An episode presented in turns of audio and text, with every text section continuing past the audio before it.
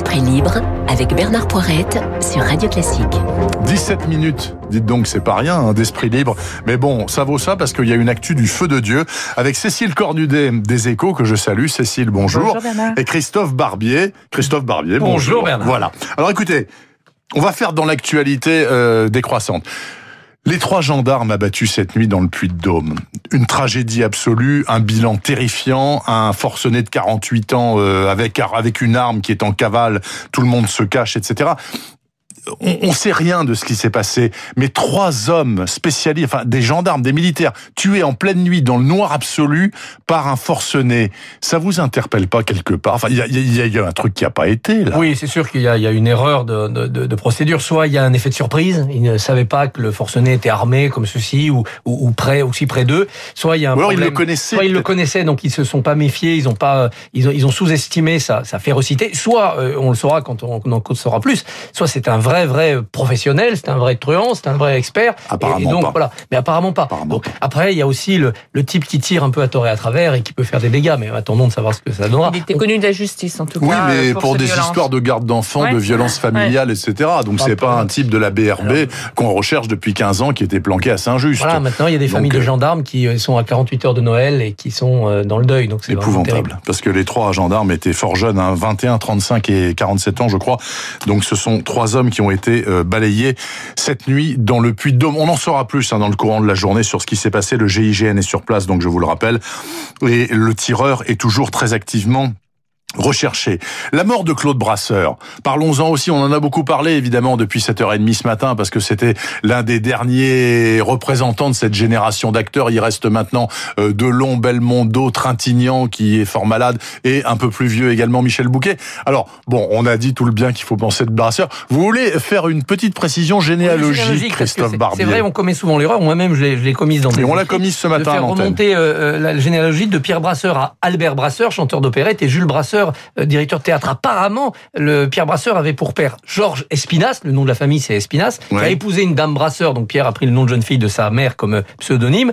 Et euh, Georges Espinas n'était pas n'importe qui, puisqu'il a créé le rôle du Brésilien dans euh, La vie parisienne d'Offenbach. Donc vous voyez, c'était quand même, euh, c'était quand même quelqu'un. Mais il y a, il y a deux, il y a deux rameaux euh, homonymes, et donc faut faire attention à pas se tromper. Ce qui est important, c'est de dire que Claude Brasseur en pensant aussi à son fils Alexandre, bah, c'est vraiment une dynastie, une lignée de, de, de comédiens avec euh, euh, bien entendu le cinéma et la télévision, euh, mais surtout le théâtre. Hein. C'est quand même aussi des comédiens des planches. Euh, Pierre Brasseur a été un personnage extrêmement important dans son dans son époque pour la vie théâtrale. Par exemple, Pierre Brasseur, un jour Sartre vient le voir et lui dit :« Je voudrais que vous jouiez le diable et le bon Dieu. Très bien, mais je vous demande en échange, vous Jean-Paul Sartre, de m'écrire une adaptation d'une pièce d'Alexandre Dumas, Keane. » Et c'est Sartre qui a adapté Keane, qui a joué après Belmondo que vous citiez, Oui. pas à la demande Je de Pierre Brasseur. de Eh bien voilà, c'est à la demande de Pierre Brasseur qu'on a cette nouvelle version de Keane, qui était une pièce un peu ronflante du 19e siècle, et qui est devenue, avec, euh, avec Sartre, eh bien, une pièce qui, qui réfléchit à ce que c'est que l'être et l'essence du, du, du comédien. Ah, je me doutais forcément qu'en demandant à Barbier un truc sur Brasseur, euh, ça On allait allait filer par tout ça. seul. Cécile Cornudet, vous l'appréciez Oui, cet acteur oui, bah, tout le monde l'appréciait. Il, était très un peu de la populaire, famille. Voilà, vraiment. c'était pour moi euh, la quintessence de l'acteur populaire capable de jouer tout sans, sans Sauf qu'il a mépris. joué également Camping, euh, hein. dans du cinéma euh, d'auteur. Hein. Oui, voilà. Il a joué Il quand a même eu deux des- films avec euh, Godard, je crois. Le euh, Don Juan de euh, Marcel Duval, quand même, Truffaut, etc. Et Avant- avant, avant la mode des séries, ça a été un, un des premiers à accepter comme ça de passer euh, des planches, comme disait Christophe, à la télé, euh, au feuilleton et, et au cinéma. Il- Avec Vidocq. Et voilà, Daniel. Lebrun, qui est toujours vivante aussi. Daniel Lebrun est toujours Voilà. vivant, tout à Et fait. donc il y avait il y avait aucune aucune aucun élitisme euh, aucun élitisme chez lui et je pense que c'est ça qui plaît euh, qui plaît aux Français. On l'a réécouté tout à l'heure d'ailleurs sur cette antenne sur Radio Classique et il disait moi ce qui me plaît c'est ah, il avait la voix d'un vieil homme donc c'était Et très récent. Il disait quand je me promène dans la rue on m'interpelle on me dit on veut pas un autographe hein, monsieur Brasseur on veut juste vous dire merci. Plus Ça, que populaire, il était même ça. familier. Oui, Parce que les- familier. Les, histoires de ces films, c'était la vie des gens. Dire un éléphant, ça trompe énormément. Euh, C'est quand même ce que vivaient les quadragénaires dans cette époque de libération un peu des mœurs et puis l'éclatement des, des, couples. La, la boum. Moi, je fais partie de la génération où on a tous pris nos premiers râteaux sur la musique de la boum. hein. Bien sûr. Et, et- et ça a marqué profondément une génération. Et Brasseur était toujours dans ce paysage-là. Il était un membre de la famille. Un membre de la famille, exactement.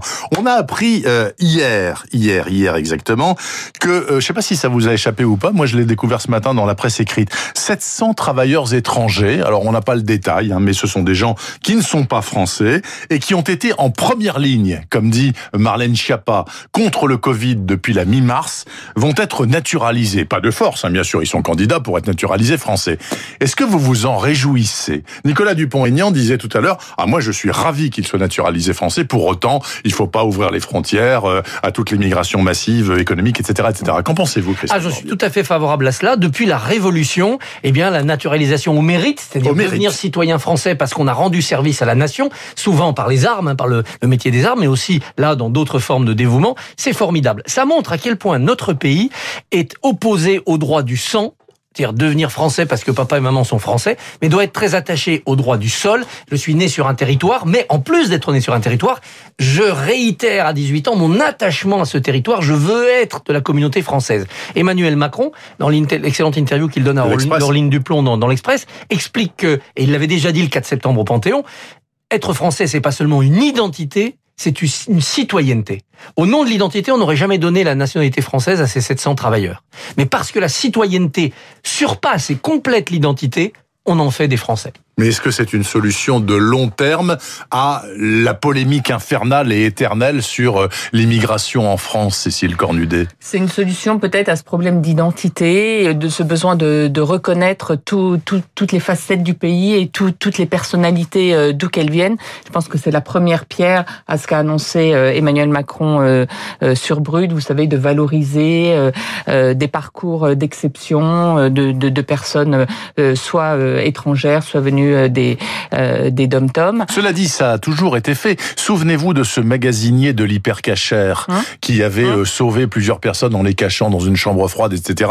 C'était un immigré presque clandestin de, de, Oui, de mais sans- mémoire. Il avait été naturalisé. Donc ça a toujours été fait au mérite. Simplement, c'est la masse, là, 700 Ouais, coup. la là. masse. Et vous savez, il y a eu il y a un mois une polémique d'une infirmière à Grenoble qui devait être euh, expulsée alors qu'elle avait été en première ligne sur Exact. le Covid. Tout est parti de, de là en réalité. Et Marlène Schiappa a commencé à dire qu'il faudrait euh, valoriser les premières lignes euh, étrangères en les, en les naturalisant. En tout cas, écoutez, il n'y a aucune raison de, de ne pas se réjouir Mm. pour eux à minima et pour la nation plus largement.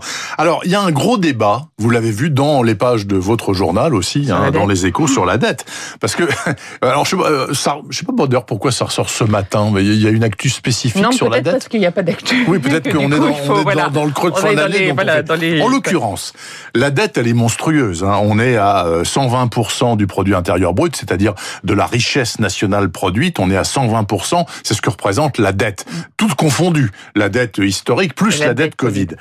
La problématique est la suivante. On la remboursera ou pas cette dette monstrueuse ou est-ce que on est pour l'éternité? Alors, il y a deux camps. En gros, d'un côté, on va mettre Montebourg et Mélenchon, Mélenchon. qui disent mais non, il n'en est pas question. C'est hors de vrai. question. Et puis il y a les autres euh, euh, qui disent mais bien évidemment, si on rembourse pas la dette, c'est la parole euh, financière et économique et politique de la France qui est mise en péril. Qu'en pensez-vous, Cécile? Alors, d'abord, je pense qu'on ne peut pas dire qu'on ne remboursera pas la dette. C'est impossible parce que en termes de crédibilité du pays, même si finalement on l'étale sur euh, des dizaines d'années, on ne peut pas dire là, comme une position officielle, voilà, la France a décidé de mettre une croix sur sa dette parce que toute sa crédibilité par rapport aux investisseurs et tout, toute notre politique de taux bas. euh, Ça veut euh, dire que se ceux qui veulent nous prêter de l'argent demain, ils se disent bah, peut-être Bah qu'on voilà, rendra ça. pas, donc je prête pas. Absolument impossible. D'où un discours euh, que- qu'essaye de porter euh, Bruno Le Maire, de dire euh, euh, on va euh, re- relancer l'économie, on va continuer à faire les réformes parce qu'il faut qu'on soit crédible et qu'on ait les marges de manœuvre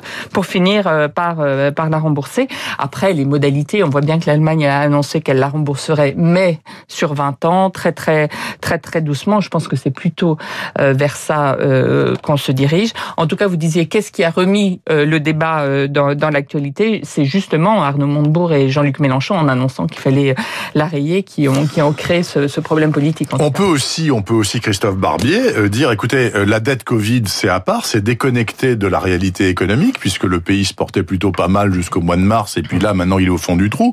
Donc, il n'y a pas de raison objectivement. En plus, c'est une dette qui est tirée sur la Banque Centrale Européenne, qui est financée par tous les pays de l'Union. Donc, on peut imaginer une annulation générale. On peut la distinguer, cette dette, en expliquant qu'en effet, elle est à part. On ne peut pas la nier. Et ceux qui disent il faut la transférer à la Banque Centrale et ne jamais la rembourser, c'est tout simplement parce qu'ils sont contre l'Europe.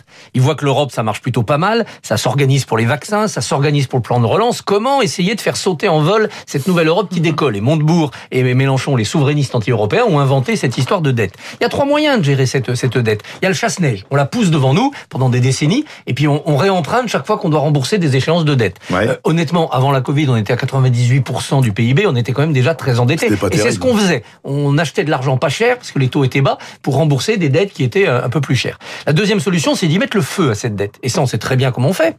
L'inflation. Vous faites de l'inflation, une bonne grosse inflation, et les- le désendettement se fait automatiquement. Là, on est à 1% ceux qui ont an cette dette, eh bien, voilà, on est à 1%, donc même avec des taux d'intérêt faibles, c'est vrai pour les ménages, c'est vrai pour les entreprises, c'est vrai pour les États.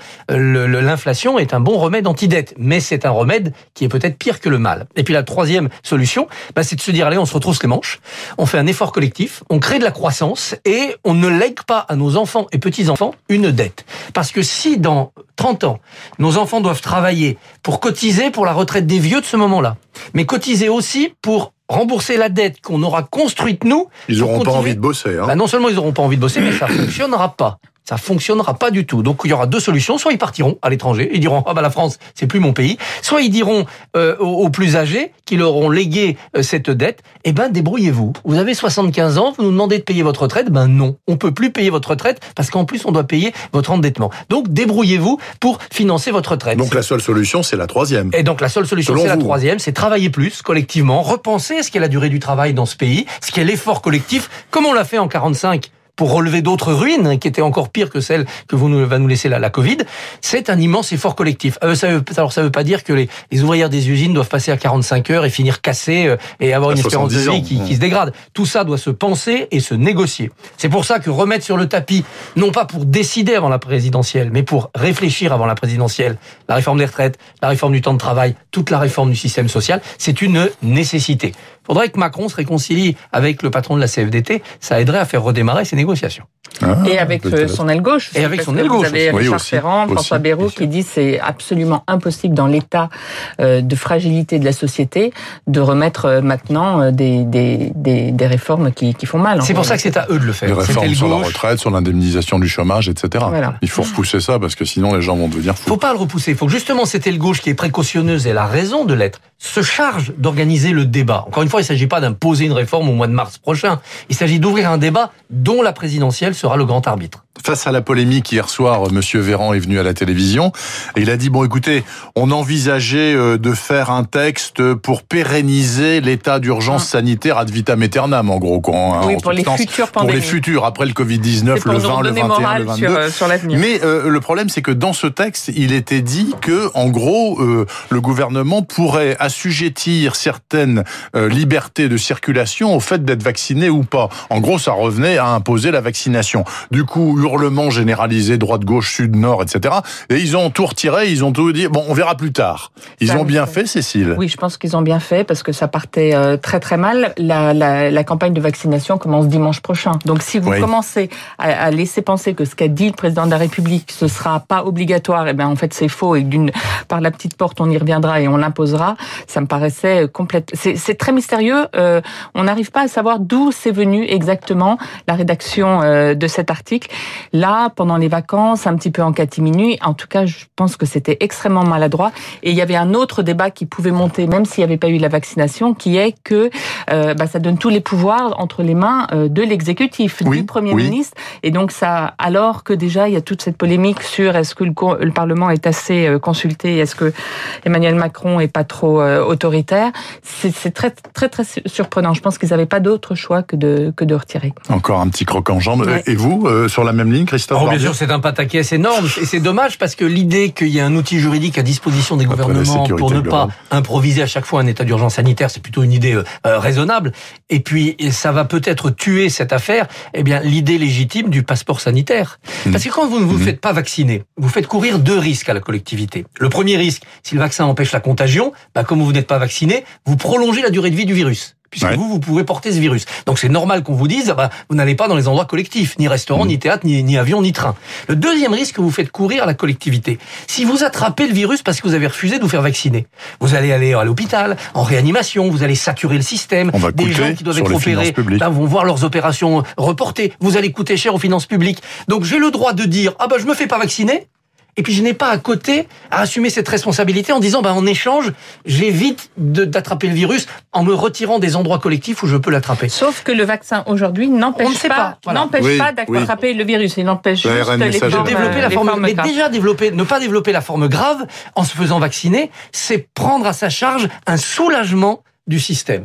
Je n'attraperai pas de forme grave, vous ne me trouverez pas en réanimation dans les hôpitaux, donc grâce à moi, le système est soulagé et d'autres pourront être Oui, opérés à il ma faut, place. faut que les Français vous écoutent, Christophe, et pas qu'on leur impose, parce que Bah, c'est la sûr, meilleure façon qu'il y ait, y ait sûr, un rejet. C'est ce que proposait d'ailleurs Jean-Christophe Lagarde euh, ce matin dans le Figaro. Il dit il faut faire un, un- un- un passeport vert, il l'appelle vert, ok, en disant moi je me suis fait vacciner, donc j'ai le droit d'aller à ma Ouais, salle mais de ça sport. fait deux catégories J'ai le droit- français. Ben, je parce sais qu'il bien. y a quand même des personnes qui ne peuvent pas, Ah bah. euh, pour raison médicale, se Ah bah, faire vacciner. alors, mais donner un passeport vert, c'est évident. Et, et ça veut dire quoi? Que dans la rue, on vous contrôle avant de rentrer dans un... Ben oui, c'est il y a moi, aussi tous ceux qui ont eu le- Mais- le- mais- la maladie et qui vont pas se refaire vacciner. Non. Alors est-ce qu'ils ont un passeport euh, Oui, d'immunité s'ils Moi, ont ça une me paraît complètement avec impossible. anticorps, mais moi je me mets à la place des restaurateurs qui seraient ravis d'ouvrir et qui accepteraient volontiers de demander le passeport de leurs Oui, clients vous êtes pour ne pas vacciné, rester vous fermés pouvez jusqu'au manger mois chez de- moi. jusqu'au mois de mai. Donc, Bah, parce, le que, fait est. oui. parce que des gens refusent de se faire vacciner, ce qui est parfaitement leur droit, on, on refuse après de les discriminer. Mais c'est eux qui se discriminent en disant je refuse d'être vacciné. Ils doivent en assumer après une responsabilité. Ils ont fait ce choix. Il est respectable. Je ne me ferai pas vacciner pour des raisons qui ne regardent que moi. Mais donc, dans ce cas-là, eh bien, je demande à la collectivité, je, je promets à la collectivité, eh bien, de ne pas la mettre en danger, de ne pas lui faire courir de risques. Ouais, On veut dans notre pays avoir le beurre et l'argent du beurre. Au ne pays pas de l'égalité, les je droits. pense que c'est invendable Eh politiquement. bien, C'est Cécile a dur. tout dit, mais c'est plus le pays de l'égalité, c'est le pays de l'égalitarisme, du syndrome égalitaire. On veut tout, on veut le beurre et l'argent du beurre. Et ça, un jour, il faudra que ce pays ouvre ses- les yeux sur ce problème-là. Je rajouterais bien une troisième proposition, mais il faut pas le faire parce que C'est pour peut pas le l'épidémie dire à la suivante, radio. peut-être. Exactement, éventuellement. Bon, écoutez, euh, il y avait encore deux thèmes, on n'a plus le temps parce que c'est l'heure de la fin. Juste quand même, en 15 secondes chacun, euh, le Conseil d'État aujourd'hui, oui ou non, on rouvre les cinémas, les théâtres et les musées. Vous pensez que ce sera non ou oui Oh, le, le- Christophe? le référé est mal bâti, ça sera sans doute techniquement non, ça ne rend que plus quand même illégitime cette fermeture des, des théâtres. L'atteinte portée à la culture dans toute cette histoire d'épidémie est quand même une première dans l'histoire de l'humanité. Pareil, Moi, je vous pense que ce sera non. Les, les stations de ski qu'il avait demandé, ça a été non. Ça a été oui pour les cultes parce que ils ont un droit constitutionnel particulier et c'est de ça qu'ils se sont euh, euh, prévalus pour faire. euh, Ce qui est pas le cas des remontées mécaniques et des voilà, cinémas. ni des théâtres. Merci à tous deux, Cécile Cornudet et Christophe Barbier. Pardon, c'était les esprits libres de ce mercredi matin. Je vous souhaite euh, de bonnes fêtes. Je vous serai pas là demain matin, hein, c'est pas vous demain matin. Alors je vous souhaite de très bonnes fêtes, un bon. Noël. Je crois que je reviens, mais ça Ah, vous avec- revenez avec un grand plaisir. Ah ben alors moi aussi, ce sera super. Merci beaucoup. Il est 8h58, suite et fin de cette matinale. Météo, flash de 9h avec la bourse, s'il vous plaît, qui a rebondi hier après la chute d'avant-hier.